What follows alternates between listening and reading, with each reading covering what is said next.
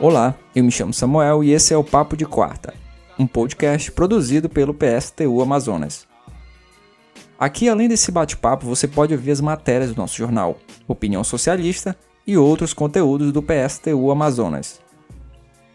Hoje a gente vai bater um papo sobre Cuba e as mobilizações que estão ocorrendo lá com o Eduardo Almeida, da Liga Internacional dos Trabalhadores e da Direção Nacional do PSTU. Eduardo, no dia 11 de julho, houve mobilizações em Cuba e várias polêmicas surgiram. Uma delas é sobre apoiar ou não as manifestações. Além disso, muita desinformação paira no ar. Gostaria que comentasse os motivos que levaram o povo cubano às ruas. Alô, Sam. Bom, as mobilizações do dia 11 de julho em Cuba foram mobilizações muito semelhantes às mobilizações que ocorreram na Colômbia contra o plano neoliberal é, que ocorreram no Chile em 2019 e 2020, é, mobilizações populares contra planos neoliberais. Não tiveram a dimensão, em termos de tamanho, dessas outras mobilizações, mas foram mobilizações muito significativas, foram as maiores da história de Cuba contra o governo. Chegaram a 8, 10 mil pessoas em Havana e ocorreram em todas as grandes cidades do país. Essas mobilizações foram do, do povo pobre de Cuba, dos bairros pobres de Cuba, foram mobilizações sem direções organizadas, as pessoas traziam pequenos cartazes, cantavam consignas, palavras de ordem que inventavam na hora, é, não existia uma direção, não existia uma organização, e as palavras de ordem mais frequentes eram baixa ditadura, tenho fome, liberdade. Foram mobilizações genuínas de um povo oprimido e explorado que se levantavam contra uma ditadura que implementa um plano que simplesmente desvalorizou o peso brutalmente e levou a um crescimento fortíssimo da inflação, que superou em muito o aumento salarial que foi dado. Hoje o leite em Cuba, a carne em Cuba é raro, há um desabastecimento muito forte e quando se encontra, se encontra a preços que são muito equivalentes aos daqui do Brasil. E as pessoas estão ganhando hoje um salário mínimo, mesmo depois do aumento, de ao redor de 33, 35 dólares mensais. Então, isso é o que justifica a, a mobilização. Junto com isso, existe uma pandemia que voltou em Cuba, estava controlada no ano passado, mas como Cuba hoje depende do turismo, houve uma restauração do capitalismo que o centro é o turismo, abriram uh, para o turismo e esse, esse fato levou a que recrudescesse a, a pandemia em Cuba. E existe hoje uma superlotação dos hospitais em Cuba, existe desabastecimento também em relação aos remédios. E foi essa situação de penúria, de fome e, e de miséria e do ódio em relação à ditadura que existe hoje em Cuba que levou as pessoas às ruas. E nós estamos do lado da, do, do povo, dos trabalhadores, contra a ditadura. Nós estamos da mesma maneira como estamos nas mobilizações dos trabalhadores contra as ditaduras dos Estados burgueses em todo o resto do mundo. E nós achamos é, muito importante defender os presos políticos que existem em Cuba. Existem cerca de 500 presos políticos hoje em Cuba, dessas mobilizações. Alguns deles foram condenados, tem adolescentes condenados, tem adolescentes presos, tem jovens em geral condenados e presos, alguns presos a oito meses, dez meses, um ano de prisão, simplesmente por terem participado da mobilização. Isso é um absurdo. E nós estamos do lado dos trabalhadores contra a ditadura. É uma vergonha que essas correntes stalinistas, essas correntes reformistas, apoiem a ditadura de Cuba contra a população é, cubana. Nós somos do lado do povo cubano contra o imperialismo e do lado do povo cubano contra a ditadura que hoje oprime e explora Cuba. Há uma grande polêmica sobre a restauração capitalista em Cuba. Há organizações que defendem que Cuba é socialista. O que você pensa sobre isso? O stalinismo defende que as correntes stalinistas e boa parte das correntes reformistas hoje no Brasil, tanto o PC, o PCdoB, quanto a direção do PT, a direção do PSOL e várias correntes, seguem dizendo que Cuba é socialista. Cuba nunca foi socialista.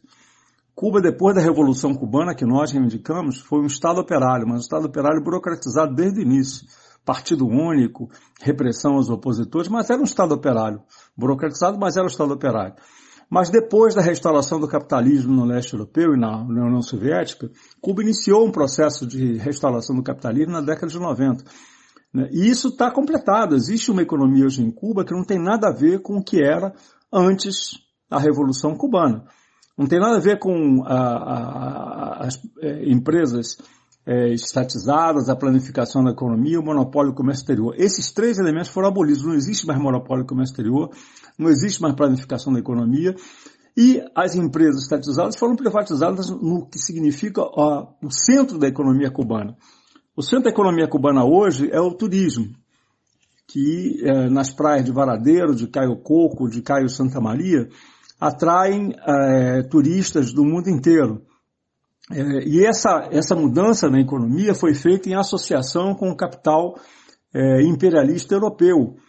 Hoje, os hotéis são controlados pela rede Sol Meliá, rede Iberostar, e são é, associações com o imperialismo europeu. E, e, não existe mais planificação, não existe mais monopólio do comércio exterior, isso mostra que não existe mais uma economia é, não capitalista em direção ao socialismo que existia antes em Cuba. Existe uma economia centralmente capitalista. O bloqueio imperialista norte-americano é, é, um absurdo, é uma, uma atitude brutal por parte do imperialismo norte-americano. Nós estamos radicalmente contra, nós sempre fomos contra o bloqueio, há 60 anos nós lutamos contra o bloqueio, da mesma forma como lutamos contra a invasão na Baía dos Porcos do imperialismo norte-americano em Cuba eh, em 1961 e nós somos contra o bloqueio, mas nós não dizemos que a luta contra o imperialismo para na luta contra o bloqueio norte-americano. É preciso lutar também contra o imperialismo europeu que está colonizando a ilha associado à GAESA, que é a, o grupo eh, de coordenação empresarial dirigido pela alta oficialidade de Cuba, que é na realidade o centro da nova burguesia cubana. Essa nova burguesia cubana está associada ao imperialismo europeu. Defende o fim do bloqueio, correto, nós defendemos também o fim do bloqueio. Mas nós defendemos o fim do bloqueio como uma estratégia anti-imperialista, não de conciliação com o capitalismo, não de conciliação com o imperialismo, não de transformar Cuba numa semicolônia dos Estados Unidos com o fim do bloqueio. Nós queremos lutar contra o imperialismo norte-americano da mesma forma como nós queremos lutar contra o imperialismo europeu, hoje presente e associado a essa nova burguesia cubana em grandes redes hoteleiras que controlam o turismo em Cuba. Durante e após o ato, várias pessoas foram presas, centenas foram processadas e algumas até condenadas sumariamente. Está havendo uma campanha internacional pela liberdade imediata dos presos. Pode comentar um pouco sobre a campanha e essa repressão em Cuba? Existem hoje ao redor de 500 presos políticos em Cuba, é, produtos da manifestação do dia 11 de julho. Ao todo, mil pessoas foram presas, é, condenadas, processadas e cerca de 500 continuam presos. Existem casos gravíssimos. É, existe uma, uma menina, uma adolescente de 17 anos, Gabriela, que foi despida na frente do, do, dos policiais, foi ameaçada de estupro. Né? Hoje existem adolescentes condenados a 8, 10 meses de prisão. Um fotógrafo, Anhelo Troia, que foi condenado a um ano de prisão. Né? Isso é demonstração da ditadura que existe em Cuba. Não existe nenhuma justificação, simplesmente por delito de opinião, estão acusados de distúrbio, por participação em mobilizações contra o governo. Cuba é uma ditadura de partido único, né? é uma ditadura repressiva.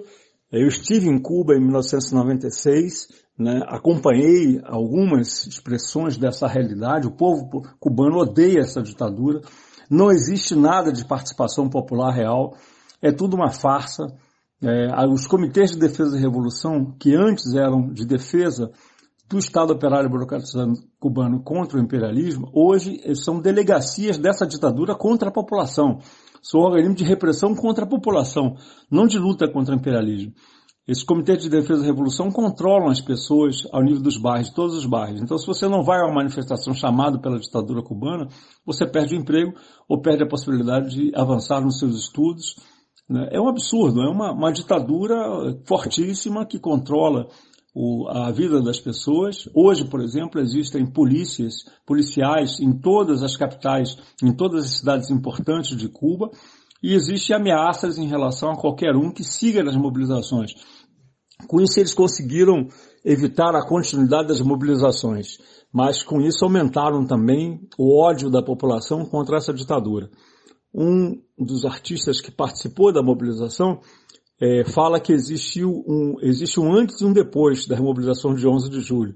Eles conseguiram evitar a continuidade das mobilizações, mas conseguiram sobre a base de que existe um ódio muito maior da população cubana contra essa ditadura. Pelo, pela repressão violenta, pela prisão arbitrária de adolescentes, pela ameaça de estupro. É, existe um ódio da população a Cuba. Então vamos ver, isso um dia vai explodir. Porque a situação social continua gravíssima, continua existindo fome, continua existindo miséria, continua existindo a inflação galopante, continua existindo o crescimento da pandemia, e aí se soma essa visão é, dessa ditadura como uma ditadura odiosa que reprime aquilo que se, aqueles que se opõem. Nós estamos fazendo campanha pela liberdade dos presos políticos.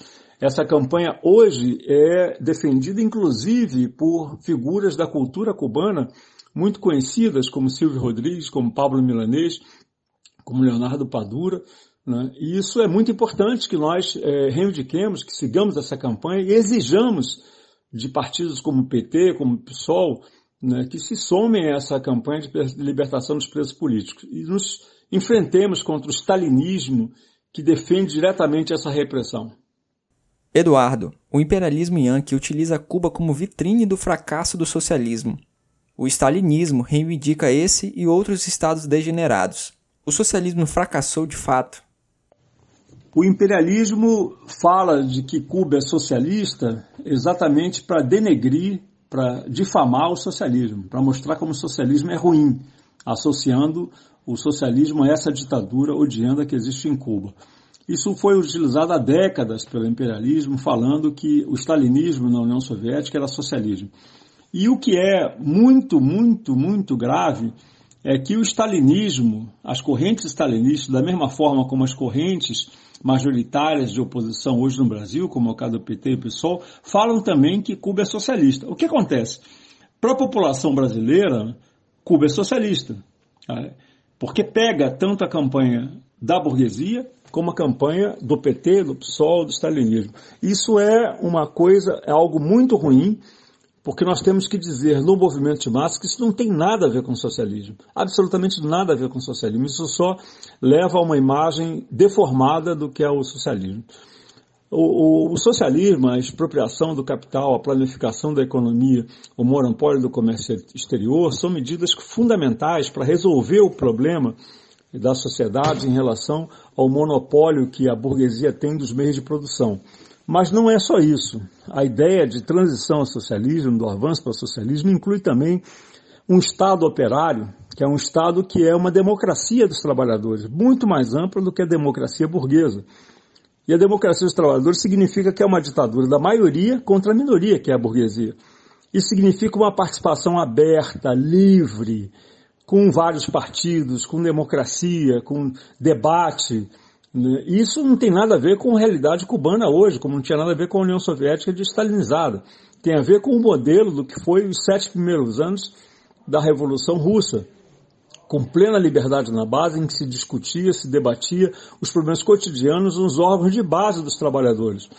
A ditadura da burocracia na União Soviética, a ditadura é, castrista em Cuba, que agora se transformou numa ditadura burguesa, é o oposto disso. Não tem nenhuma participação popular. Por exemplo, o PSTU seria proibido na, em Cuba. A CSP com luta seria proibida em Cuba.